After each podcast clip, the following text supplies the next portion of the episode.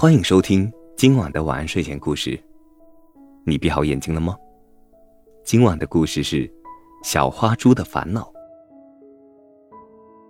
小花猪一直以来都开开心心的，没有一点烦恼。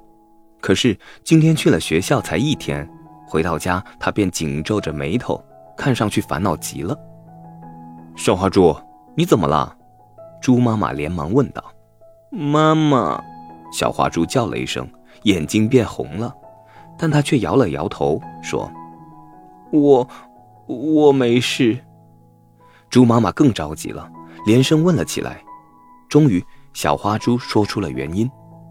原来，今天第一天去上学，别的同学全身都干干净净的，只有小花猪一个人身上脏兮兮的。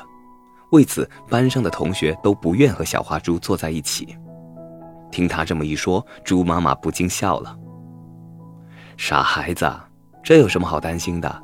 你也可以洗得干干净净的呀。说着，猪妈妈马上给小花猪准备洗澡水去了。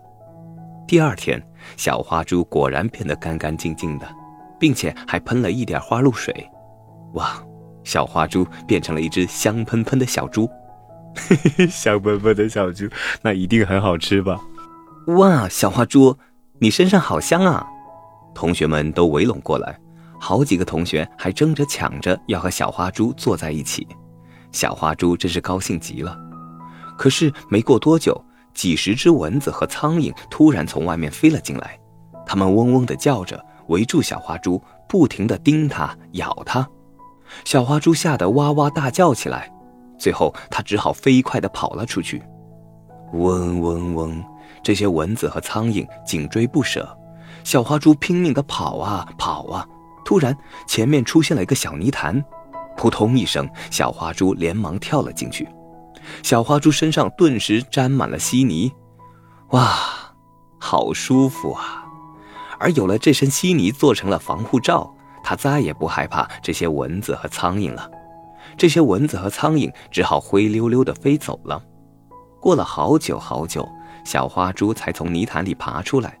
可是小花猪马上又开始烦恼了：是呀，明天要去上学，它是不是要洗得干干净净再去呢？